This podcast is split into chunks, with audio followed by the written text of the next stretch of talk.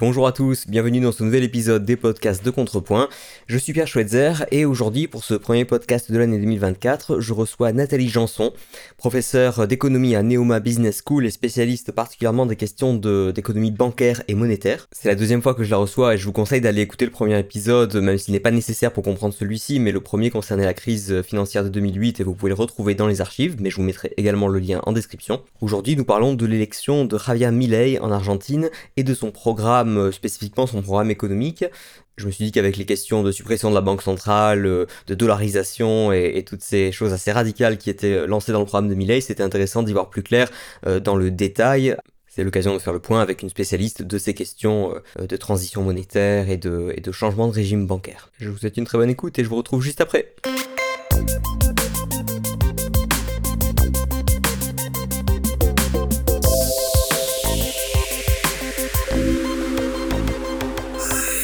Nathalie Janson, bonjour. Bonjour.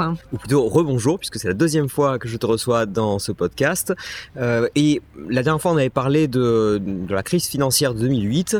Et là, bah, tu vas être encore dans ton, dans ton domaine de spécialisation, puisqu'on va parler de l'Argentine et notamment des questions monétaires liées à l'Argentine. Alors bien sûr, euh, si on si j'ai choisi de, parler de l'Argentine, c'est pas par hasard, c'est parce que là on enregistre, nous sommes le 16 décembre 2023 et on est donc euh, à peine quelques semaines après l'élection de, de Javier Milei à la présidence du pays.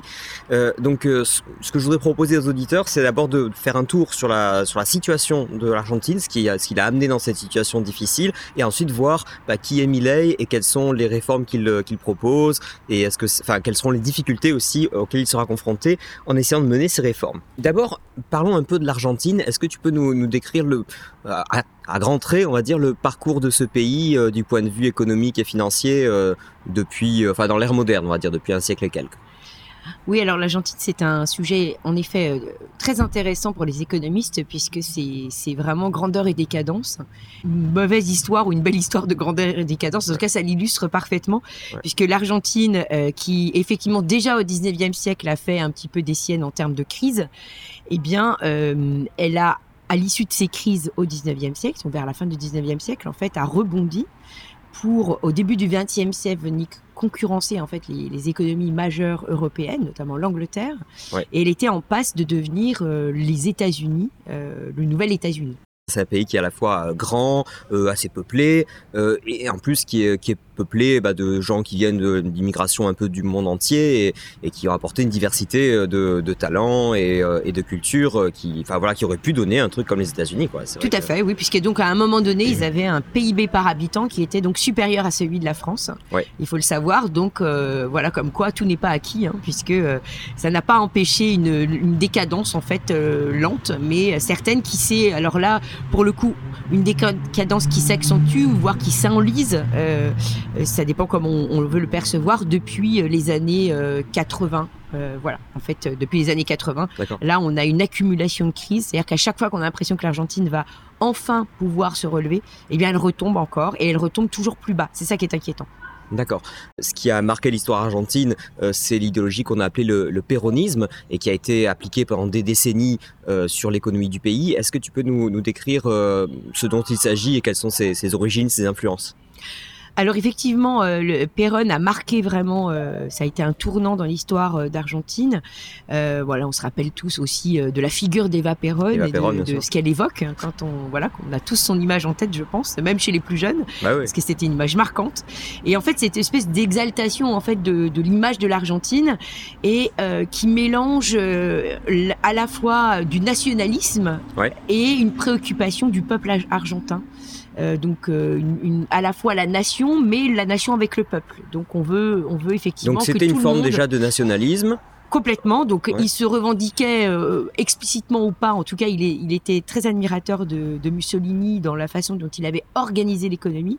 Alors, peut-être pas du personnage lui-même, mais en tout cas, son organisation économique avait fasciné, en fait, euh, Perron. L'organisation économique de Mussolini, qui était extrêmement euh, enfin, étatisée. C'était vraiment une je pense que d'ailleurs Mussolini, encore plus, je crois qu'Hitler, se, se réclamait ouvertement du socialisme Oui, oui, tout à fait. Donc euh, là, on était dans le, le- donc dans cette idée que Mussolini avait peut-être euh, euh, inventé un système qui permettait euh, aux classes les plus populaires de bénéficier de d'une protection de l'État, avec un État qui, qui, qui- pour qui c'est important de, de, de développer et de d'éduquer en fait euh, voilà les gens, et ensuite de vraiment de porter la, la nation comme euh, comme première préoccupation au niveau euh, au niveau économique. D'accord. Et donc le- leur difficulté ensuite, bah, ça a été euh, les difficultés classiques qu'on retrouve dans des économies collectivisées, c'est-à-dire euh, surendettement, euh, dépendance des, Argentins à la redistribution euh, financière de l'État, ce, genre de choses. Oui, tout à fait. C'est-à-dire qu'en fait, avec euh, le national-socialisme, souvent, ce qu'on observe, c'est que on a un État donc évidemment pléthorique, et à partir du moment où, l'État fait un peu tout et surtout va orienter l'allocation des ressources, eh bien, on a un phénomène en fait de clientélisme qui se met en place. Et, euh, et donc le clientélisme, euh, ben, c'est le pire qui puisse arriver au niveau économique, puisque là, on n'est plus du tout sur des critères d'efficacité. Oui. C'est-à-dire que ben, à la fois euh, les subsides de l'État ne sont pas alloués là où il faut, mais ils sont alloués aux amis. Donc voilà, donc là on est vraiment dans un, dans un exemple type où, où le clientélisme mène au copinage, à la corruption. Et en fait on ne s'en sort pas, c'est-à-dire que pour survivre dans le Il système... n'y a jamais assez d'argent. donc, voilà. non seulement donc il n'y a jamais assez d'argent, mais en plus il faut faire partie du cercle pour pouvoir avoir euh, Ouais. cette, euh, cette possibilité. Et une autre chose aussi qui a été euh, importante, c'est le, le fait que euh, en, au niveau de, de la gestion des, de la dette euh, locale et centrale, puisque là aussi on a en Argentine on a des provinces et un État central. Oui. Et donc en fait euh, le- les administrations ont, ont devoir de couvrir en fait les dettes des provinces. Donc même si à la limite euh, l'État central euh, parfois aurait pu être mieux géré avec euh, certains présidents qui ont eu cette velléité, le problème c'est qu'ils ne contrôlaient pas ce qui se passait en province. D'accord. Donc de toute façon, donc il y avait un problème de discipline fiscale Ouais. entretenu par cette répartie, le- la- cette, cette distribution en fait des rôles. D'accord. Donc en fait, le- leur, euh, leur organisation politique ne permettait pas forcément de, euh, de mener des réformes drastiques et de manière. euh, en étant sûr qu'en fait ouais, n'y ait, il n'y ait pas de débordement. Voilà. Ouais. Mm. D'accord. Donc problème de dette. Alors ce qui a mené euh, à ce, ce dont je pense la plupart des auditeurs auront entendu parler, ce sont les fameux défauts euh, de l'Argentine sur sa dette. Donc euh, c'est-à-dire que la- l'Argentine a dit euh, on ne paye plus, on peut plus payer euh, nos créanciers. C'est ça, c'est-à-dire donc là l'histoire a commencé dans les années 80. hein, c'est ça a été le grand classique des années 80 avec l'endettement euh, de beaucoup de pays d'Amérique latine, Oui. dont l'Argentine. Ça a été le début de l'endettement en dollars, puisque en fait euh, c'était euh, voilà c'était vraiment la grande période de l'endettement international, puisqu'avant l'endettement international finalement était pas si euh, développé que ça. Bon, il y a eu des épisodes évidemment, mais vraiment dans les années 80, c'est bon là c'est le contre-coup de l'abandon de l'État noir, où effectivement on avait des monnaies maintenant qui étaient des monnaies fiat, Oui. et notamment avec le dollar qui était la monnaie dominante, puisque elle, elle Oui. avait dominé C'était la seule qui, or. qui rassurait encore un peu les gens. Exactement. Et donc, moi, moi, si j'étais, si j'étais épargnant, par exemple, enfin via mes institutions financières, mais euh, les institutions financières, en tout cas, n'allaient pas acheter de la dette euh, libellée en, en pesos ou en que- quelle que soit la, la monnaie des pays en question, euh, parce que on savait pas quelle serait la valeur de la monnaie au moment du remboursement. C'est ça. Voilà, exactement. ouais. Donc là, on est dans la grande période de voilà de, de, de la finance internationale où finalement, quand on est un petit pays étriqué par ses finances locales ou par sa capacité d'épargne aussi, Oui. Eh bien, on peut avoir ce rêve d'emprunter sur le marché, les marchés internationaux. Et donc, ils- à cette époque, on les pays d'Amérique latine se sont donnés à cœur joie puisqu'il y a eu quand même beaucoup de, de pays. Le Brésil était sur la même lancée. Ouais, bien sûr. Et, euh, et comme c'était euh, voilà le début de ce, de- il y avait un, un mouvement quand même des capitaux qui était relativement libre. Enfin voilà, donc tout ça a contribué à ce qu'il y ait une espèce d'euphorie sur la Voilà, dette internationale. c'était très tentant en fait. On, on se disait, on, on verra au moment de rembourser. Euh, On pense toujours que euh, en empruntant, en fait, ça va nous permettre de développer l'économie et de créer les conditions de- d'un remboursement. Parce qu'en fait, il faut, bi- faut bien garder à l'esprit que c'est l'époque où on pense que la dépense publique a un multiplicateur, que grâce au multiplicateur, finalement, ça va se rembourser tout seul puisque ça va créer de la richesse. Donc si je crée de la richesse, bah, je vais rembourser. Oui. Euh, bon, voilà. Bon, en fait, c'est un peu plus compliqué que ça. C'est un peu plus voilà. compliqué que Et ça. en Mais fait, oui, le que- multiplicateur est, est Ouais. aspiré par le clientélisme dans des pays euh, Ouais. comme, comme l'Argentine. Et en fait, il, il, il multiplie que très faiblement. Et donc, ne permet pas, et ça, c'est ce qu'on a découvert très vite, c'est-à-dire qu'en fait, on a bien des dettes qui s'accumulent, mais on n'a pas de réserve de change qui s'accumule parallèlement. C'est-à-dire qu'en fait, le modèle qui, qui essaye d'exporter pour pouvoir, parce que forcément, si vous vous endettez en monnaie internationale, il faut, vous avez une petite préoccupation de, de, de, de pouvoir recevoir du dollar, oui, bien faut sûr. bien rembourser. Et là, effectivement, si vos exportations ne suivent pas, c'est-à-dire qu'en fait, si le modèle en fait ne suit pas, il faut bien les trouver ces dollars. Et si Ouais. effectivement on n'a pas de capacité, parce que finalement la, la valeur ajoutée euh, qui- qu'on a euh, attendue de cet endettement n'est pas au rendez-vous, c'est-à-dire qu'en fait il n'y en a Mm. pas finalement de valeur ajoutée, il n'y a pas de transformation, et bien on se retrouve avec une dette qu'on ne peut pas payer. Et là, comme au niveau international, là c'est différent, puisque là vous avez des créanciers qui eux, bah oui, d'accord, vous pouvez pas payer, mais c'était pas là, c'était pas mis dans le contrat.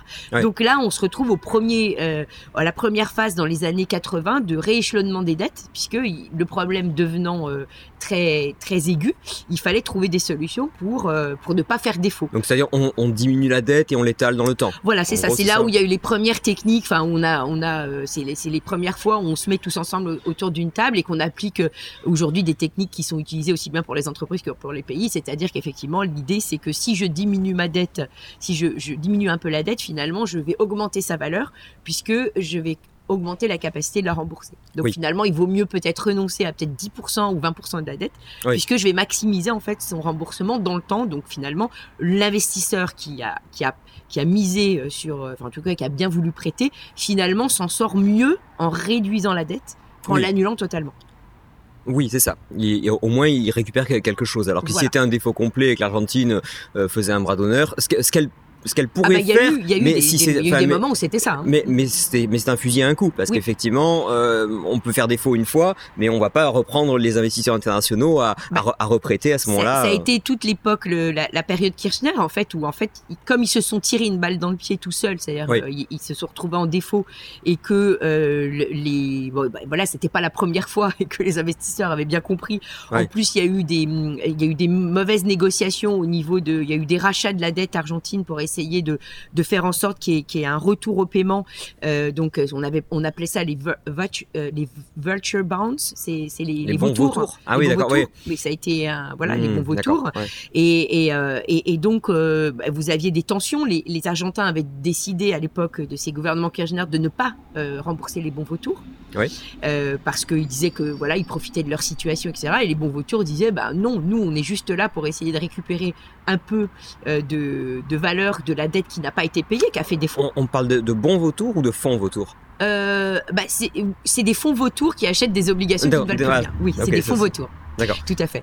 C'est les fonds vautours, donc qui, eux, c'était leur idée, c'était, c'est comme dans toutes les crises, vous avez toujours des, des fonds qui en fait ont, ont cette capacité de distinguer quelles sont parmi les, les obligations qui ont fait défaut, qui, euh, qui sont actuellement en train de faire défaut, qui pourraient quand même être achetées pour éventuellement avoir une valeur positive un peu plus tard. Parce Oui. qu'en fait, c'est c'est ça le principe euh, intéressant d'une créance, c'est qu'en fait une créance, elle meurt pas tout de suite. Mm. Euh, elle peut avoir différentes phases, puisque peut-être qu'on peut pas payer aujourd'hui, mais on va peut-être pouvoir payer demain ou après-demain. D'accord. Donc, et euh, ça, on a eu le même principe qui a été vu en fait pendant la crise de 2008. Donc, si on a des, personnes qui ont cette capacité en fait à bien distinguer dans la qualité, dans les différents types d'obligations, lesquelles éventuellement pourraient récupérer un peu de valeur. Donc, c'est ce qu'avaient fait les, à l'époque ces fonds vautours. Eh bien, euh, eux, ils disaient, bah, moi, j'attends le remboursement de toute façon, puisque euh, euh, j'ai été, j'ai fait partie de ceux qui ont, qui ont bien voulu continuer, à supporter Ouais, ces ouais. obligations qui ne valaient, qui ne valaient plus rien. Ouais. Donc, euh, je ne vois pas pourquoi vous me paieriez pas. Et donc, il y a eu toute une, il y a une bataille légale très longue euh, qui a eu lieu pendant plusieurs années et euh, qui a empêché, pendant que, comme il n'y avait pas de, de, de, de- tant qu'il n'y avait pas une décision finale par rapport à ce problème il de n'y avait pas justice, de nouvelle émission de ils, dette. ils ne pouvaient plus émettre sur le marché international. Donc là, ça s'est empiré, puisque du coup, Ouais. ils se sont retrouvés, c'est donc l'époque des, des, des gouvernements Kirchner, ils se sont retrouvés dans Donc, une qui, qui économie sont aussi des totalement, gouvernements péronistes. hein. totalement. Alors Ouais. là, on était vraiment dans le, alors là, dans l'archétype de, il y a eu des nationalisations, ils avaient nationalisé la compagnie pétrolière. Enfin, Ouais. ça- ça- on avait été vraiment, on était un, un retour, un arrière comme jamais on avait vu Mm. depuis, euh, depuis l'après-guerre, en fait. hein. Alors ceci dit, ce qui est un argument qu'on entend souvent, c'est de dire, mais regardez, euh, au moment des crises, euh, bon par exemple en, en 2001, euh, il y a eu des plans de, de sauvetage de l'économie dirigés par le FMI. Et qui a obligé euh, l'Argentine à appliquer des solutions libérales. Et regardez, 15 ans, 20 ans plus tard, ça marche pas. Les, les solutions libérales prônées par le FMI. Alors, est-ce que, est-ce que le FMI a vraiment obligé l'Argentine à, à, se libéraliser en échange du sauvetage Parce que le, le, principe, je des plans de sauvetage du FMI, c'est qu'ils envoient, alors, notamment les, comment on appelle ça déjà, les, les droits de tirage spéciaux, je crois. Oui, les DTS. Voilà, c'est ça. Les, les, droits de tirage spéciaux, donc qui sont des, constitués d'un panier de monnaie. Oui, bah, c'était euh, l'espérance de développer une monnaie globale, euh, qui était le rêve de, de Keynes, n'est-ce pas, une, monnaie mondiale. Bon, voilà, le DTS, c'était ça. Donc finalement, c'est une sorte de, enfin, le, le principe, c'est que le, le, FMI euh, donne à l'État des monnaies étrangères qui lui permettent bah, de, de, se, de continuer un peu à se financer et de pas. C'est une espèce de, de, papier, enfin voilà, c'est une espèce de papier qui, qui, remplace, comme ils ne peuvent pas avoir de dollars, on va leur donner mm. euh, en, en, échange ça pour continuer à avoir une sorte de liquidité auprès des institutionnels, mais c'est tout, puisque de toute façon, c'est pas une monnaie qui circule en dehors des institutions. Voilà. C'est pas une monnaie de marché. mais c'est hein. une monnaie de secours quand même pour, pour l'État. pour l'État, pour, pour éviter effectivement de faire défaut totalement. D'accord. Donc oui, il y, a, y, a, plusieurs choses ici. Euh, il y a d'une part, en fait, cette incapacité en effet du FMI, malgré tout, euh, de, de d'essayer d'imposer euh, des plans qui vont être suivis, parce qu'on en a eu d'autres, hein, même, même plus récemment avec, avec le gouvernement Macri. De la même façon, le FMI avait bien... Euh, oui, il demande des réformes, mais est-ce qu'elles sont vraiment faites? Bah, en fait, euh, le problème, c'est qu'on ne peut pas faire boire un, âne qui n'a pas soif. Dans, enfin, je veux dire, ce que je, veux dire là, c'est que bien sûr qu'ils auraient pu les imposer, mais le problème, c'est que Macri, il, est revenu en arrière parce qu'il n'arrivait pas à avoir de, enfin, il y avait des protestations, c'est-à-dire qu'en fait, il n'arrivait pas à faire avancer ses, propres réformes. C'est pas qu'il n'a pas voulu les faire. Donc ils ont pris l'argent du FMI, c'est-à-dire l'argent quand même des autres pays, etc. indirectement un peu du contribuable dans, tous les pays qui, euh, qui, qui ont la capacité de soutenir euh, ceux qui sont défaillants. Et euh, on leur a demandé de faire des réformes, ils ont essayé de les faire, ils se, ils se sont empêtrés dedans, ils n'ont pas réussi à les faire. Donc euh, voilà, y a pas, on peut pas dire qu'il y a eu vraiment un choc de libéralisme. Euh, non, non, non. de toute façon, le, choc le plus important qu'on ait pu avoir, euh, enfin, en tout cas, à, mon sens, mais je, ne suis pas non plus l'experte de l'économie argentine à ce point-là, c'était quand même le, lorsque Menem est arrivé au pouvoir et que là, il, il a, comme l'inflation était déjà, l'hyperinflation était quand même le mal numéro. Donc là, on était à la fin On était effectivement dans les années euh, fin 80. Et là, il faut savoir que c'était vraiment l'inflation était euh, était à plus de, à plus de 1000%, c'était du 3000%. Et là, c'était quand même complètement euh, c'était complètement disruptif pour l'économie. Enfin, il y avait plus d'économie qui, qui, fonctionnait. Plus personne ne pouvait Exactement. Vous, euh, vous, alliez, enfin, c'était les prix changeaient en demi-journée. Euh, moi, je me souviens avoir eu à cette époque une élève euh, dans mon cours de finance internationale qui était argentine et qui racontait ça à ses petits camarades qui avaient du mal à comprendre ce que ça voulait dire.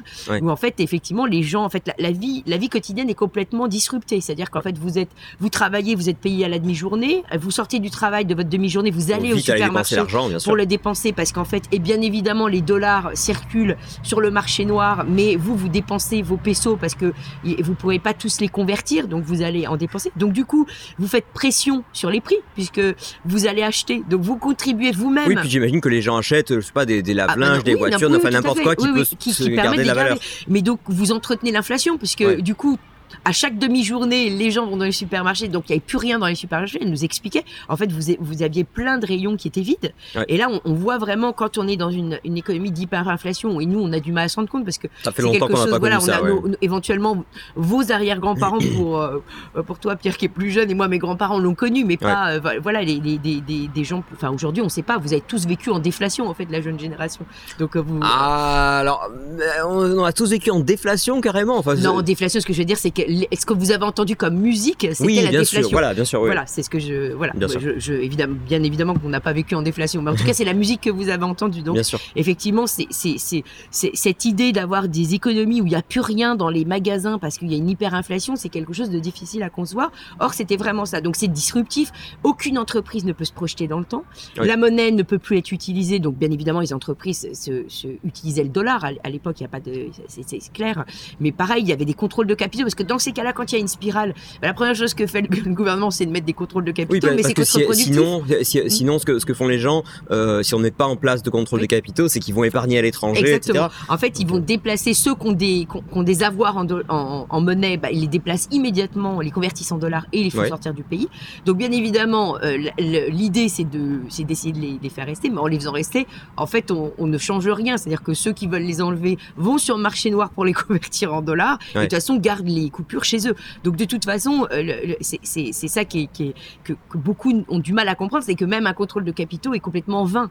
Euh, Ouais. Alors aujourd'hui, je vous raconte, enfin c'est encore pire puisque aujourd'hui avec des crypto-monnaies, euh, c'est même, enfin voilà, Oui, le contrôle de capitaux n'a plus aucun intérêt.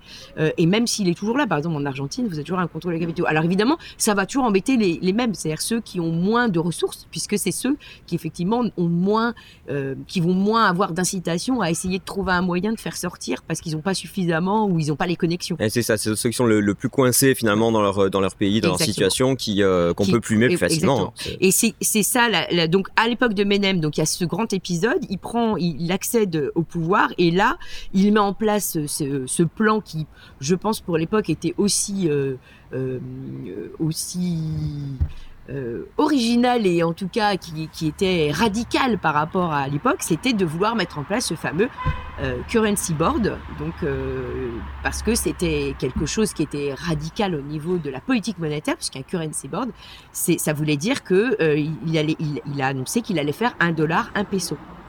D'accord ça, Ah, c'est ça qu'on appelle un currency board, Oui, d'accord. Donc c'est une parité. euh, alors, le currency board, il a bien une. C'est qu'en fait, on n'a plus une banque centrale. Ouais. Théoriquement, un currency board, ça veut dire que c'est une institution qui reçoit la devise et qui, à chaque fois qu'il en reçoit une, va euh, imprimer. Alors là, j'utilise une image évidemment, ouais, ouais. mais il va imprimer un peso et c'est tout. C'est sa, c'est sa règle. Donc, elle n'est plus banque centrale puisqu'elle n'a plus de mission.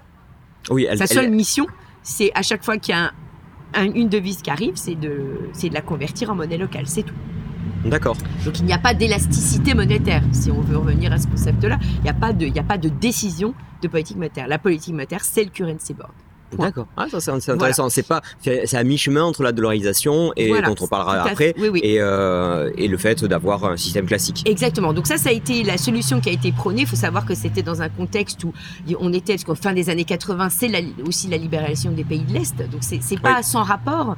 C'est-à-dire que ça a été la, la redécouverte des modèles de banque centrale. Je vous rappelle aussi que à cette époque-là, on est en pleine euh, discussion d'indépendance de banque centrale. On sait qu'il faut qu'elle soit indépendante du pouvoir. Donc on est vraiment dans ces thématiques-là.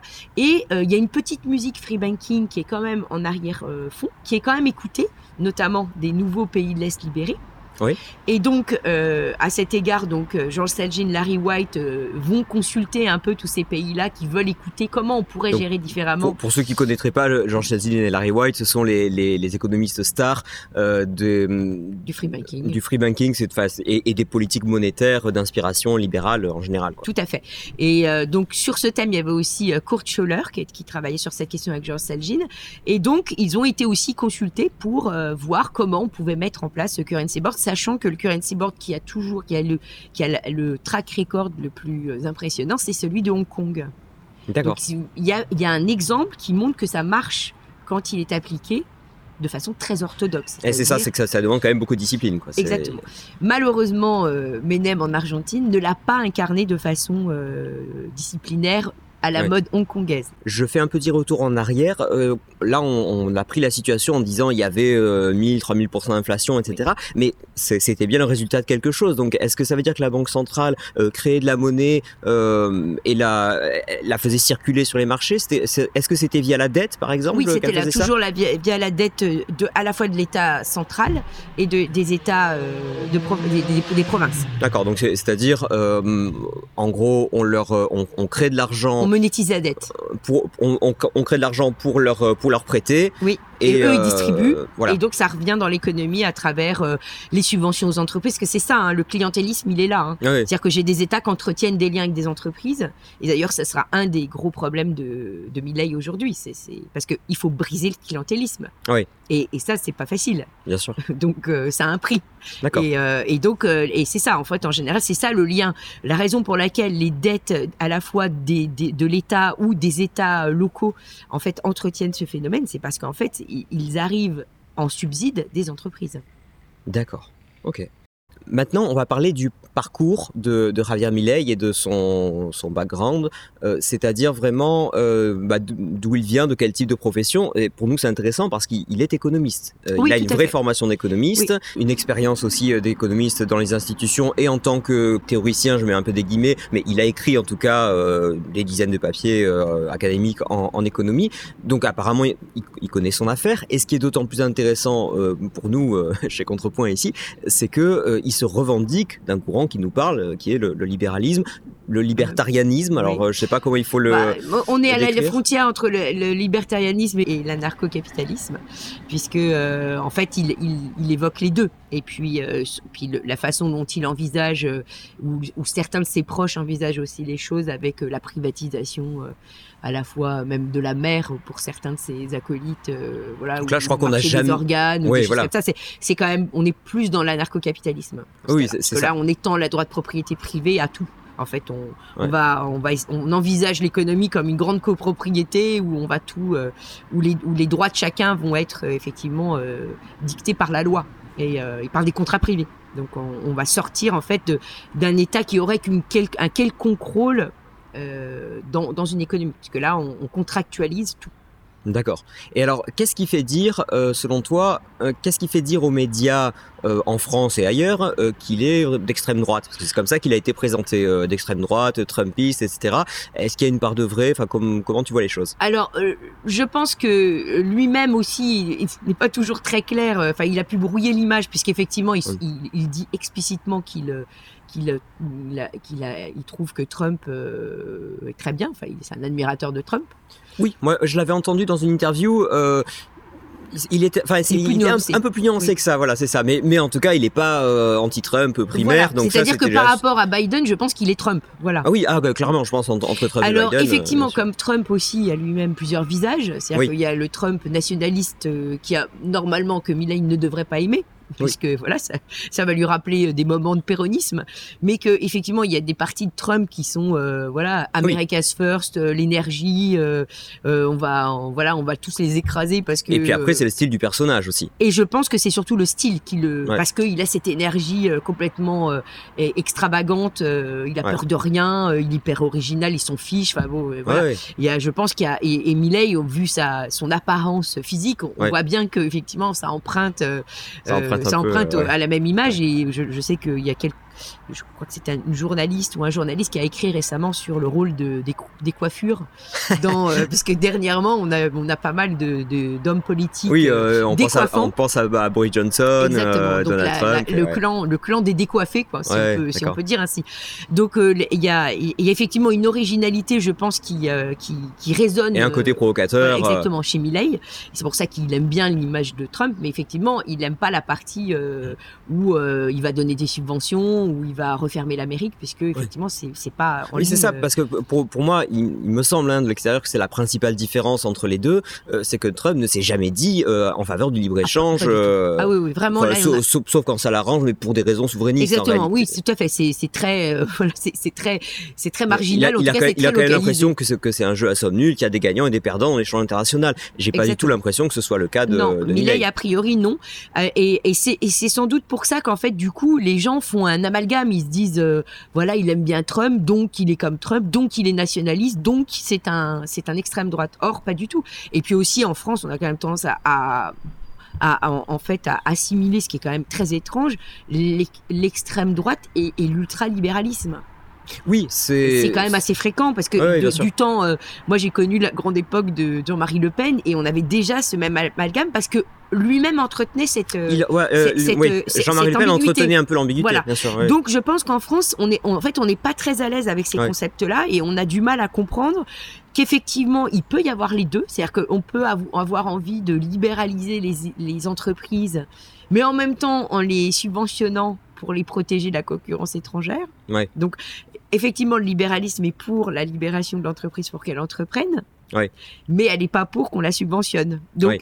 en effet, je pense qu'en France, on a un terreau favorable à cette ambiguïté. Et euh, qui explique pourquoi effectivement on continue à voir à longueur de tirage de, de journaux que Milley est d'extrême droite alors qu'effectivement son, son programme ne l'est pas. Autre ambiguïté de, de Milley, c'est qu'à la fois il a un certain conservatisme. Oui, parce qu'il Euh, est contre l'avortement. il est je contre l'avortement, mais en même temps il est pour euh, le marché des organes. Alors vous vous doutez C'est bien. ça, voilà, c'est pas ça, c'est pas très détonne. conservateur, voilà, c'est pas. Voilà. Alors pourquoi? Bah Parce qu'effectivement, lui, comme il est pour le droit avant tout, lui, il est, il s'exprime en tant que Milley qui a pas, voilà, qui est pour, euh, qui est contre l'avortement parce que peut-être qu'il est son. Mais est-ce est-ce qu'il est, est-ce qu'il serait pour son interdiction légale? Moi, je n'ai rien lu de tel, mais je je- pas Moi, j'avais entendu parler, je crois, d'un référendum. Je crois qu'il voulait le soumettre Oui. euh, éventuellement. Euh, c'est possible, mais euh, voilà, moi j'ai pas lu davantage dessus. Bon, par et pareil pour le marché des organes, il se, il se prononçait juste en faveur. Et bien évidemment, alors ça c'est bon, il, est- il est provocateur, il sait très bien que ce thème-là, ça fait dire tout le monde. quoi. Voilà. Et, est-ce qu'il le fera vraiment? Ça, c'est encore autre chose. Exactement. Euh, sachant que ça, ça peut être un thème intéressant quand il est traité comme il faut, mais, mais en tout cas, il l'a fait par provocation, ça c'est certain. D'accord. Alors ensuite, au niveau de son programme économique, donc là, en- peut-être entre le- l'enregistrement de cette émission et sa diffusion, euh, normalement vous devriez écouter ça en janvier 2023, il se sera passé des choses, il aura peut-être renoncé à d'autres réformes, parce qu'il a, il a commencé à renoncer à certaines de ses réformes économiques, mais euh, l'idée principale, euh, d'a- d'abord c'est de couper dans les dépenses, jusque-là c'est c'est assez classique, donc là, d'où la fameuse histoire de la tronçonneuse, on le voit tout le temps avec une tronçonneuse, pour symboliser le fait qu'il va faire des coupes claires euh, dans les dans les dépenses de, de l'État, supprimer des ministères. Euh, là, il l'a fait. Ça, ça, il l'a fait. Oui, bien sûr. oui. Là, c'est fa- c'est Je crois fait. qu'il a. Divisé par deux, je crois. C'est ça. Oui. Il y a, plus que neuf ministères, un truc comme oui. ça, dont le ministère du capital humain, intéressant Oui. pour. Donc euh, effectivement, 2000 euros. très intéressant, euh, le mystère du capital humain, en tout cas original, Ouais. Puisque euh, c'est, c'est- on n'a jamais vu ça avant. Donc ça, à la limite, j'ai envie de dire, on, on a déjà vu des réformateurs libéraux qui arrivent en disant on va faire, euh, on va faire des coupes dans les dépenses publiques. Lui, il, n'hésite pas à parler. Ça, c'est intéressant, je trouve, c'est qu'il il cherche pas à tourner autour du pot, à cacher le truc, à passer de la pommade. Euh, quand il a fait son, son discours d'investiture, il a dit, et je vais être clair, il n'y a plus d'argent.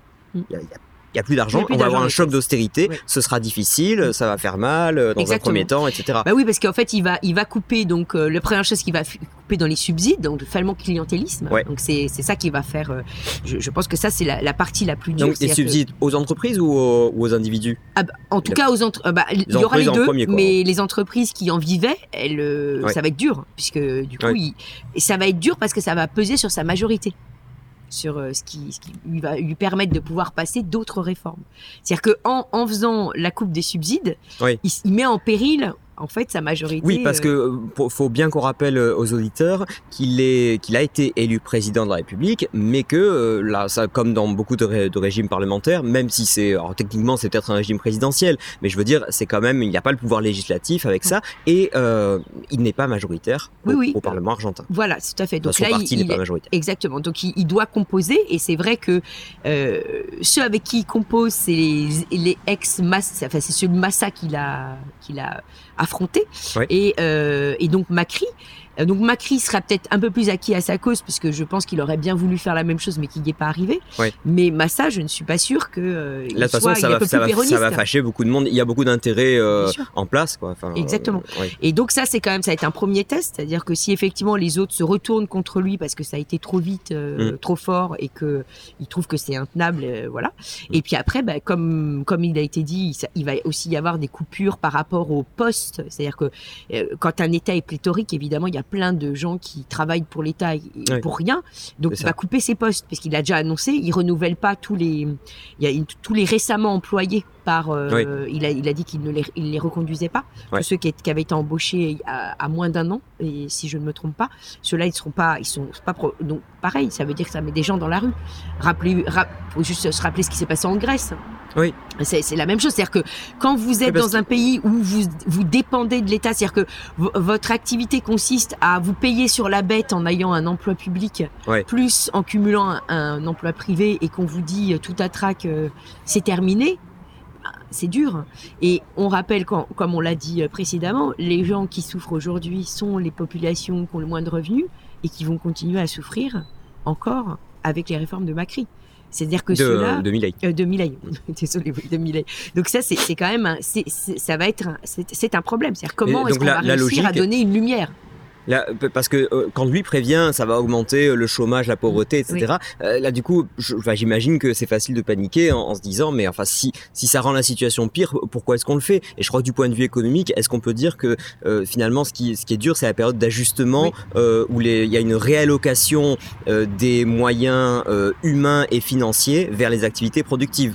Mais ça se fait pas du jour au lendemain, puisque les, les entreprises prospères n'existent pas encore. Euh, euh, enfin voilà, ce sera aux gens aussi euh, de voir eux-mêmes, de, de, créer eux-mêmes leur, leur, emploi de demain, quoi. Exactement. Donc ça, c'est la partie la plus difficile euh, parce qu'effectivement, il y aura, euh, il va y avoir des moments euh, de tension et il faut voir, alors à la fois de, de majorité au niveau parlementaire, mais aussi au niveau de, de, la rue. Voir effectivement si, si les, les, les, gens qui en ont déjà assez, c'est-à-dire qui déjà sont subissent la situation dramatique de l'Argentine, jusqu'à quel est-ce que effectivement ils croient dans cette lumière, c'est-à-dire qu'ils vont se dire? Bon alors il y a encore quelques mois à subir et, et enfin on va avoir de la lumière. donc il faut que les résultats quand même arrivent vite quoi. Il faut il faut qu'il y ait quelque chose qui soit donné en échange, oui. C'est sûr. Donc ça c'est pour euh, la partie coupe dans les dépenses publiques. Ce qui est plus original en revanche et j'ai pas le souvenir euh, de l'avoir déjà vu, euh, c'est qu'il proposait dans, pendant sa campagne présidentielle d'abolir la banque centrale. Donc là il s'agit pas de dire on va avoir une bonne politique monétaire, il s'agit de dire je supprime la banque centrale. Aujourd'hui, aujourd'hui, est-ce qu'on connaît des pays qui fonctionnent sans banque centrale Oui, il y en a. Alors, je vais vous rassurer. Voilà, il y en a quelques-uns. On peut vivre sans banque centrale. Voilà, on peut vivre sans banque centrale. Alors, le, je crois que le l'exemple le, plus, le plus, le plus vieux, euh, c'est le Panama, qui n'a pas de banque centrale. Euh, mais qui en a une indirectement puisque ils sont fonctionnent en dollars. Oui, mais c'est un choix, c'est-à-dire qu'ils avaient la possibilité de ce choix, ils l'ont fait. Oui. Bon, voilà, il, il fonctionne très bien.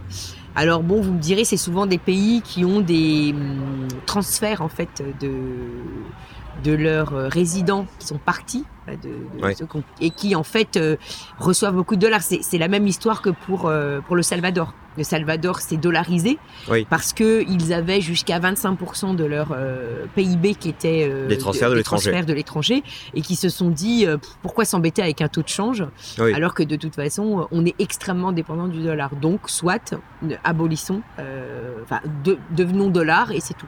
Donc une dollarisation, ça veut dire que soit on l'a choisi, soit on l'a subi parce qu'en réalité, c'est je crois que c'est ce qui s'est passé en Équateur. Équateur. Euh, donc c'est-à-dire que le, les gens fuyaient devant la monnaie euh, locale euh, et donc de fait, eh ben, quand ils pouvaient avoir accès à des dollars, c'était pas, pas forcément facile, mais ensuite bah, les gens, euh, quand, quand quelqu'un en a, il peut payer l'autre en dollars, etc. Et l'autre accepte et, puis voilà. Donc en fait, de fait, on est dollarisé. D'ailleurs, c'est une belle leçon pour tous ceux qui pensent que le cours légal c'est l'alpha et l'oméga d'une monnaie. pas du tout. En fait, la, monnaie, tant qu'elle remplit ses fonctions et qu'elle a cours légal, ben on va pas, on va pas venir la contester. Mais si jamais une monnaie qui a cours légal ne remplit plus ses fonctions, vous bah inquiétez pas, les gens vont vite trouver à la remplacer. Donc là, il y, a toujours des limites à tout. Alors évidemment, ça donne, ça, repousse la limite parce qu'on va, on va mettre un peu de temps avant de contester le, la légalité, enfin le, rôle de la monnaie euh, euh, légale, mais tout de même. Donc ça, c'est quand même des leçons intéressantes. Et, euh, et c'est vrai que là, dans le cas de, de l'Argentine, en plus le dollar est vraiment là depuis longtemps. Il, a, il y a eu le donc le currency board avec le 1-1, donc je veux dire, c'est pas c'est pas de la dollarisation, mais il ressemble beaucoup. C'est-à-dire qu'on maintient le peso, mais le peso est équivalent au dollar. Donc et puis de toute façon, l'Argentine bah, a tout le temps vécu sur le dollar puisque comme sa monnaie a rarement, enfin depuis les années 80, il y a eu tellement d'épisodes de, de, crise que finalement le dollar a quand même toujours été la, la, monnaie du marché parallèle. Donc de toute façon, les Argentins, et c'est pour ça qu'il a, qu'il a, qu'il a fait cette, déclaration, c'est-à-dire que naturellement, effectivement. Mais cette histoire du 1-1, c'était, enfin comment dire, ils l'ont pas maintenu puisque s'il y, a ah, autant d'inflation, c'est que de toute façon, ils, l'ont maintenu, maintenu pendant plus, quelques années. Ça a duré, je crois que le 1-1, il a duré deux ou trois ans. D'accord. Euh, donc euh, dans la, dans le, dans sa, dans sa interprétation stricte du currency board. D'accord. Et d'ailleurs, ça avait été aussi assez. Mais il avait réussi à, à ce que ce soit pas explosif au début. Euh, donc, puisque ça a quand même duré, euh, oui, un, petit peu. Euh, à partir du moment où ça a été mis en place, ça a duré quelques années. Mais, mais le, le, ici, c'est, ça procédait de la même idée parce que le dollar est de fait la monnaie, la seconde monnaie. Quels sont les bénéfices attendus d'une, d'une dollarisation pour un pays qui choisit de le faire? Et c'est pour éviter qu'il y ait une incertitude sur, euh, sur en fait le devenir de la monnaie. C'est-à-dire qu'une fois qu'on dollarise, ben, on n'a plus la main sur la, politique monétaire. Donc on supprime le problème. Enfin, est-ce, qu'on supprime le, problème de l'inflation? Alors ça, c'est une question un peu plus compliquée. C'est-à-dire que Après, il faut voir à quel point. Alors, si on dollarise stricto sensu, a priori, il n'y a plus d'inflation. Si c'est-à-dire s'il n'y a plus de monnaie nationale. Oui. Et que là, euh, c'est vraiment, on ne peut pas avoir d'inflation. Non.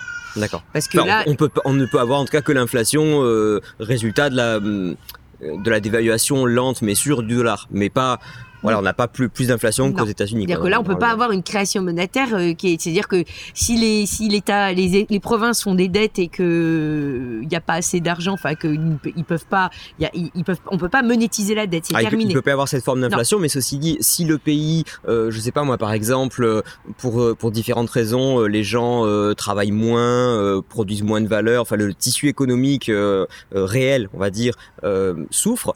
À ce moment-là, bah, peut-être que je sais pas s'il y, y, a moins de production de denrées alimentaires bah, et de ciel, etc. bah, ils vont être, ils, seront, euh, bah, ils, vont, ils vont importer dans un premier temps. Puis après, quand ils n'auront pas assez d'argent pour importer, bah, ils feront plus rien. Quoi. Enfin, je veux dire, ils feront avec les produits qu'ils ont et il n'y aura pas forcément d'inflation. Non, ils auront juste une baisse du pouvoir d'achat. Ils auront une baisse parce qu'ils ne créent pas assez de, de, de, richesse, mais il n'y aura pas d'inflation, puisqu'ils n'ont pas de monnaie supplémentaire. Donc ils ne peuvent pas renchérir sur ce qui existe. Hum, il n'y a pas de monnaie supplémentaire qui est créée. Oui, mais même ce que je voulais dire, c'est que même s'il n'y a pas de monnaie supplémentaire qui est créée, euh, si, si en face la quantité de biens qui existaient euh, diminue, euh, est-ce que ça que ça crée pas quand même une forme une forme d'inflation? Alors, une, forme d'inflation. Bah, ah, avec une quantité déterminée de dollars, je peux enchérir. Oui, oui, euh, les, les, dollars se font concurrence entre eux pour les biens qui existent. A priori, quand on a quand on a une insuffisance de, de biens, euh, aujourd'hui, ça, ça, résulte de, de, de, on importe. Euh, donc euh, voilà, c'est comme ça qu'on pallie aux insuffisances de, de, production locale. Et après, effectivement, les importations deviendront plus chères. Oui, bien sûr. Et du coup, on, on les importera pas forcément, donc euh, parce qu'on n'a pas assez d'argent justement. Donc je pense pas non qu'on puisse qu'on puisse faire générer une démarrer une, une, inflation à partir de, du fait parce qu'on n'a pas assez dans une économie parce qu'aujourd'hui c'est le canal des importations qui va venir compenser en fait. D'accord. Et si on, si on reprend l'exemple de l'Équateur, même si eux ont subi leur dollarisation, est-ce est que ça leur a rendu service? Euh, est-ce que, par rapport aux pays comparables, euh, aux pays voisins, est-ce qu'il, euh, est-ce que ça leur a réussi Alors, je, je pourrais pas, je voudrais pas m'avancer sur un terrain que je connais pas, parce que c'est vrai que je ne connais pas le bilan mm. économique de la, de l'Équateur. Il me semble que, comme le Salvador, ça leur a permis de ne pas avoir d'inflation. Mhm. Ils ont un track record qui est relativement. Euh, je, n'ai pas de, de souvenir d'avoir l'Équateur qui a de l'inflation. Mais ça suffit pas à amener la prospérité. non, non, non, malheureusement, c'est pas une recette magique. En fait, ça ne fait que enlever les doutes sur euh, le, la crédibilité de la monnaie nationale. C'est-à-dire quand vous avez une monnaie nationale qui est effectivement épouvantable, qui a eu une histoire de, de, de mauvaise réputation, donc comme l'Argentine où ils ont ils ont euh, répudié leurs dettes, ils ont fait défaut, ils ont contrôlé les capitaux. Enfin, je veux dire quand vous avez tout ça, vous, vous avez une très mauvaise réputation et, mhm. et, hum, et ce qui vous empêche de faire appel aux capitaux étrangers, ce qui est quand même déterminant dans la situation qu'on va vivre maintenant en Argentine. Oui. Parce que quand vous avez une très mauvaise réputation, que votre économie elle est, elle est, elle est exsangue et que voilà, on n'en peut plus, il faut faire appel aux capitaux étrangers qui pourront, compte tenu de la des réformes majeures, se dire qu'ils vont peut-être pouvoir revenir en Argentine. On peut investir dans, dans l'économie argentine. Quand, parce que aujourd'hui, avec le niveau de corruption de clientélisme, évidemment, il y en a encore des entreprises étrangères, mais c'est vraiment pas c'est pas très, c'est pas un long fleuve tranquille de faire du business avec l'Argentine. Donc, si vous avez un président qui annonce ça, qui dit voilà, je vais, je vais remettre, euh, alors peut-être pas tout à zéro, mais on va quand même, voilà, vers une baisse tendancielle de toutes ces mauvaises relations économiques. on se dit peut-être qu'on peut retourner en Argentine, mais dans ces cas-là, effectivement, le peut-être retour en Argentine pose la question de savoir si, on peut, en termes de revenus, que ce soit stable ou pas. Et, euh, et là, la dollarisation a quand même un intérêt. C'est-à-dire qu'au moins, ils n'ont pas ce, ce problème de change ou de crédibilité de la monnaie. Ils l'ont en moins. Mais en, revanche, il y a, je crois, une difficulté importante qui se pose quand on, quand on veut dollariser une économie et à laquelle devra faire face euh, Milley, euh, s'il le fait vraiment, euh, c'est que euh, si c'est si c'est trop brutal, tu me disais quand, hors micro que ça, ça a tendance à asphyxier, ah bah asphyxier l'économie. Oui, parce qu'en fait, comme on va prendre ce qui existe comme dollar actuellement et que par rapport à, et que donc il y a des après il y a des demandes récurrentes, enfin il faut bien pouvoir accommoder toutes les demandes et qu'aujourd'hui la, la masse de dollars est faible puisqu'elle est évaluée à quelques milliards, euh, eh bien, ça veut dire que là, on est dans une, dans une déflation monétaire. C'est-à-dire qu'on va, on va réduire de façon drastique la, base monétaire et donc. euh, moi, ce que je trouve intéressant dans cet argument, c'est que si je poursuis la logique jusqu'au bout, je pourrais dire que si c'est un problème de plus pouvoir euh, faire de création monétaire soi-même, est-ce que ça veut dire que c'était une bonne chose? Est-ce que ça voudrait dire que créer de la monnaie peut créer de la richesse? Voilà. Non, bien sûr que c'est. euh, alors là, là, là où c'est compliqué dans la transition, c'est qu'en fait, euh, on, ne permet plus aux activités d'avoir lieu parce qu'en fait, il y a, une insuffisance de moyens euh, monétaires pour. donc, on, pourrait se retrouver dans une situation où les gens ne pouvant pas aller acheter des choses, ils vont faire du troc à la place. D'accord. Voilà. Et Ça les forcerait, pourquoi pas Mais du coup, c'est- quand même disruptif, quoi. C'est pas, c'est pas un long fleuve tranquille de faire du troc, c'est compliqué. bien Donc, sûr. Sans doute que ça, je, je suis certaine que ça a existé dans des cas de crise euh, importante. Oui, mais c'est juste pour survivre, hein, voilà, bien sûr. Non. Parce qu'on s'arrange toujours, on trouve toujours des solutions. Oui. Mais euh, du coup, c'est quand même, euh, voilà, c'est quand même pas une partie de plaisir. C'est, ça ne favorise pas à nouveau. je veux dire, quand vous êtes une entreprise que vous projetez dans le temps, bon, c'est pas avec du troc que vous allez vous, vous projeter très facilement. Même si on n'a pas beaucoup de dollars, euh, est-ce que l'ajustement peut pas se faire par les prix, tout, tout simplement? Oui, il y aura une euh, forte déflation, bien sûr. ouais, voilà, c'est ça. Oui, donc les salaires vont baisser. Enfin, c'est ce que je disais. Il y a quand même un appauvrissement qui va se faire, mais qui est déjà là, mais qui va continuer. Il- Oui, c'est ce que je dis. on En fait, ça acte- acterait. Oui, voilà. ça acte. voilà, Voilà, ouais. c'est exactement ça. Ça acterait l'état de pauvreté, en fait, actuel. La bonne manière de, de le, de le faire, ce serait finalement de l'acter étape par étape? Alors, j'avoue que je suis très mitigée. Il y a une partie Mmh. de moi qui me dit que finalement, si on faisait ça, ce serait pas plus mal parce que ça remettrait les compteurs à zéro. Ouais. Euh, mais effectivement, ça engendrerait, comme je disais, voilà, plein de situations dramatiques où euh, du coup, il va y avoir des solutions de, de bricolage, mais bon, qui seraient transitoires en même temps, parce qu'une Mm. fois qu'on a acté, bah, c'est comme ça. Euh, mais du coup, l'avantage, c'est qu'on passerait plus vite à la suite, mais peut-être au prix euh, de voilà de conditions compliquées. Oui, donc ça, c'est un, un peu l'histoire de comment dire de la thérapie euh, qui peut tuer le malade si elle est administrée trop Voilà, fortement. C'est ça. Et donc aujourd'hui, en tout cas, euh, c'est ce que Milley a semblé penser, puisqu'il ne fera pas cette thérapie de choc. Ouais. Il a donc décidé d'aller sur le scénario, et je pense qu'il s'est un peu fâché effectivement avec Ocampo, qui était celui qui était très favorable à, à ce scénario de dollarisation. Et, euh, et donc il, a, il maintient la Banque centrale, puisqu'il a donc, euh, il a donc nommé quelqu'un Oui. pour... euh, bah, elle, elle est encore là. Mais est-ce qu'il prévoit à terme quand même de, de Alors, dollariser normalement, c'est toujours, oui, c'est pas, c'est pas enlevé du programme, mais c'est repoussé. Mais bon, D'accord. ok. comme on sait très bien avec les politiciens, Oui, c'est quand c'est repoussé. quand c'est ouais. repoussé, C'est repoussé au euh, calendrier grec, ouais. Voilà, on sait Éventuellement. pas, ça veut, c'est- c'est pas, un- en tout cas pour ceux, à mon avis, qui étaient des convaincus, qui se disaient que c'était par là Mm. où on allait pouvoir euh, réussir. Je pense que pour eux c'est un mauvais signal. C'est-à-dire c'est un signal de ça y est, il- en fait il nous a, euh, il, il- nous a entourloupé, Ouais, il bien fera pas ce qu'il dit. Ouais, Et ce que grande- je grande gueule, mais, voilà, euh, mais ce que je comprends. ouais. Euh, parce que euh, parce que si si si si on veut, c'est ce à ce qu'il a refusé de faire. Alors je ne suis pas suffisamment spécialiste de l'Argentine parce que je ne connais pas. la- je ne peux pas en proportion comparer. Il faudrait voir euh, quelle était en fait la situation de l'Argentine avec Menem D'accord. pour vraiment voir. Parce que Menem, il a fait un truc qui était quand même très très euh, C'était assez le violent, quoi, oui, oui, déjà, c'était oui. violent parce qu'il Ouais. a dit, il a fait un contre un. Ouais. Est-ce qu'effectivement à l'époque il y avait encore un peu plus de réserves de dollars qu'il n'y en a aujourd'hui? Voilà, ça c'était ma question, mais euh, j'avoue que je n'ai pas la réponse, que j'ai pas, voilà, je suis D'accord. pas allée voir dans les chiffres, mais ça serait intéressant d'aller voir si en fait euh, à l'époque de Menem le, les réserves de dollars étaient aussi faibles qu'à l'époque euh, aujourd'hui. D'accord. Voilà. Parce que Menem, il a fait cette thérapie. Donc, euh, effectivement, ça a, été, euh, ça a été drastique et ça a été violent.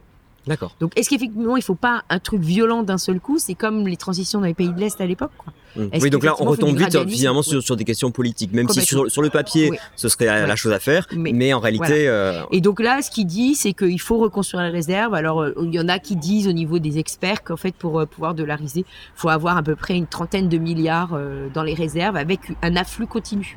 Oui, là, Voilà. là, c'est la question de l'afflux en fait qui, qui est embêtante. Voilà. Mais bon, ils exportent quand même parce que le, Oui, je veux ils dire, par exemple, ils exportent beaucoup de viande, de soja et de choses oui, comme ça, oui, je crois. oui, oui, ils exportent. Il y a une partie d'exportation. Mais, euh, mais en effet, il y a, euh, il y a, il y a ce- ce- cette, euh, cette interrogation. Donc lui, il dit, bon, bah, je préfère passer par euh, une transition, Mhm. donc euh, maintenir la Banque centrale, euh, avec toujours les contrôles de capitaux. Hein, aussi pas euh, pour éviter qu'effectivement ce soit euh, que les capitaux s'en aillent tout de suite. Mais, mais ceci dit, si déjà euh, la Banque centrale adopte des politiques euh, de discipline monétaire, déjà ça peut, euh, ça peut, ça peut faire une bonne partie du travail, quoi. Oui, puisque s'ils arrêtent effectivement de monétiser à tout va les dettes euh, à la Voilà. fois locales Parce et qu'à un moment donné, mê- même, même si le peso est très faible fa- face au dollar, l'important c'est qu'il euh, Oui. qu'il arrête de bouger. Oui, surtout, et puis euh, la- effectivement, ce qu'il a fait tout de suite, c'est qu'il a dévalué, c'est-à-dire qu'il a, il a pris acte de, oui, de la du valeur vrai de marché. cours de, Voilà. voilà. Donc ça, en général, déjà théoriquement, il devrait pouvoir euh, enlever le contrôle d'échange assez vite, parce que quand vous vous rappelez, rapprochez de la vraie valeur euh, de la monnaie, Oui. euh, en général, après le contrôle d'échange, il est superflu, c'est-à-dire qu'une fois que vous avez acté que c'est très dévalué, bah, c'est très dévalué, et puis c'est tout, Bah, c'est fini. Oui, Il n'y a, a plus besoin de. Bon, maintenant, après, je pense qu'il attend, c'est de voir si les gens sont convaincus que ça va bien rester à- autour des 800. euh, le taux qu'il a mis, c'est 800. Sur le marché noir, c'est entre 800 et 1000. Oui. Donc, est-ce qu'effectivement c'est là Et donc, euh, ceux qui ont des dollars, ceux qui ont des pesos et qui, qui, qui veulent des dollars pour être sûrs de, de s'abriter, est-ce qu'ils vont croire qu'effectivement on va s'arrêter là et donc du coup ils vont arrêter de vouloir euh, enlever leurs avoirs en pesos pour les convertir? Voilà, c'est en fait c'est ça de savoir si, si- parce que s'ils lèvent les contrôles de capitaux et que les gens veulent toujours s'en aller, c'est c'est Eh, un coup ouais. pour rien. D'accord. Donc il a, enfin c'est un coup pour rien. Ça veut dire qu'en fait il va, il va mettre encore plus de temps en fait. Et c'est, de savoir si le, la valeur est à la bonne, la valeur de la monnaie est au bon niveau. Si elle est au bon niveau, les contrôles de capitaux, si lui est crédible par ailleurs dans les autres décisions qu'il a Bah, prises, cela dit, est-ce devraient s'estomper. Et, mais il me semble que euh, le bon niveau, enfin, on ne peut le savoir qu'en ayant euh, des taux de marché, justement. Donc, Bah, si on le enlève le marché, contrôle des capitaux, le, le taux de Voilà. marché noir, il est entre 800 et 1000. Donc, euh, je veux dire, il me semble que si on enlève le, le contrôle des capitaux, de toute façon, ben, la fuite éventuelle des capitaux, dans une certaine mesure, fait que on arrive à une valeur qui, qui d'une Bah, manière je ou d'une pense autre, se stabilise. peur quand que du coup, la, la, enfin, ça, ça continue à s'effondrer. Ouais. Bon, maintenant, peut-être qu'il aurait pas dû euh, s'en inquiéter. Il aurait peut-être juste dû le faire. D'accord. Non, mais c'est intéressant. Mais, euh, mais c'est vrai que c'est ça le, le, le principal, voilà, le principal inconnu. D'accord. Ma dernière question, puisqu'on dit que Millet est un, euh, un anarcho-capitaliste, euh, qui est pour la vente d'organes, euh, le- la libre vente d'armes, etc., est-ce qu'il a exprimé des positions par rapport à Bitcoin, qui est quand même un truc généralement assez apprécié des, des ultra-libéraux, libertariens Alors, il a dit qu'il était ami. D'accord. Bitcoin. Mais Donc déjà, il n'est pas contre. non, il n'est pas contre. Mais ce qui est intéressant, c'est que, enfin, ce qui est intéressant ou ce qui est euh, un peu étonnant, c'est qu'il l'ait pas mentionné. Moi, je m'a- je m'attendais à ce qu'il. euh, Oui, il, il aurait même pu faire campagne dessus, quoi. Ce serait totalement... je- euh, parce moi, que c'est pas la radicalité de Bitcoin qui peut lui faire peur. Non. Lui, il a aucune limite. Et, et de toute façon, de fait, en Argentine, enfin, les, les, les gens qui, euh, qui ont visité l'Argentine savent très bien que le Bitcoin est très présent. C'est-à-dire que Donc les, les gens l'utilisent vraiment Oui. euh, en Alors utilisent, en tout cas, c'est un moyen pour eux de préserver leurs avoirs. Oui. Oui. C'est-à-dire qu'en fait, ils Oui, proposent quand, des oui, produits. voilà. lorsque, lorsque je dis l'utiliser, c'est pas forcément dans les transactions. Alors dans les transactions, pour, euh, moi je n'ai pas d'informations particulières sur les transactions. Par contre, ils l'utilisent pour euh, pour comme, gérer, comme pour moyen se- d'épargne, quoi. bah, oui, pour euh, pour pour hedger l'inflation, pour sortir éventuellement leur argent euh, et le et pour être sûr qu'il va pas être euh, à- à- à- il va être exposé en fait à, des à des À des dévaluations. à des dévaluations et puis aussi à des saisies. Enfin, voilà, ce qu'on Ouais. Oui, c'est voilà, ça. comme comme il y a pu y avoir en au Liban. Euh, Oui, bien sûr. Voilà. Et donc, euh, et, et c'est vrai qu'il il n'a pas parlé plus que ça. Et moi, j'aurais presque attendu qu'effectivement, lorsqu'il a pris, euh, lorsqu'il a décidé qu'il n'allait plus euh, supprimer tout de suite la banque centrale, j'aurais cru qu'il allait dire, eh ben, je laisse aussi le Bitcoin circuler officiellement. Oui, parce que là, là, actuellement, alors je, bon, on pourra peut-être Mm, pas euh, oui. dire là comme ça quelle est la situation précise, et en plus, elle aura peut-être Oui. changé d'ici la, la diffusion, mais je pense que ce sera intéressant d'observer euh, quel est le statut légal du Bitcoin en Argentine. Est-ce qu'il est toléré? Est-ce qu'il est autorisé? Euh, je, est, je euh, pense qu'il est toléré. Je ne pense pas qu'il l'ait banni. Voilà. Mais, mais bon, voilà, il, a- il aurait pu être beaucoup plus proactif, en tout cas, par il rapport ça à aurait pu être institutionnalisé. Je sais pas, on pourrait autoriser par exemple les entreprises à accepter les paiements en Bitcoin ou à en détenir à leur bilan ou ce, ce genre de choses. Oui, alors euh, pour le moment, rien ne l'empêche non plus, mais il faudrait regarder effectivement dans le détail euh, quel est le. Ah oui, souvent, ces, histoires de réglementation, il faut, Oui, il oui, faut parce vraiment regarder dans le détail, et là, ce serait bah, carrément faut une autre regarder si effectivement il, ouais. il, il, il est aussi utilisé dans le règlement des entreprises. Là, pour le, je, je, je, je, je ne le sais pas dans le détail. Mais par contre, euh, effectivement, les Argentins l'utilisent comme dans, son- dans tous les pays où il y a ce phénomène-là. Euh, voilà, comme je disais tout précédemment, je veux dire, le Liban, c'est un pays où on n'entend pas parler, mais néanmoins, moi, le Bitcoin a une place extrêmement importante. Bien sûr, oui. Parce qu'il y a, y a une Ah bah, la méfiance des- survie, des- hein. Exactement, c'est la survie.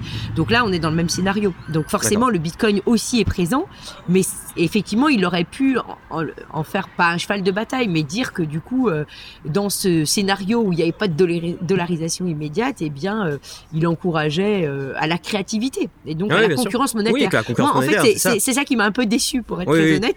Moi, je m'attendais à ce que du coup, euh, bon, pourquoi pas. Enfin, je comprends euh, ces, ces réflexions sur euh, dollariser tout de suite ou pas. Oui. Euh, mais du coup, moi, j'aurais j'aurais pensé qu'il allait avoir être un peu plus fantaisiste que ça et dire, euh, bah après tout. Ça aurait bien collé avec le personnage. Oui, bien sûr, ouais.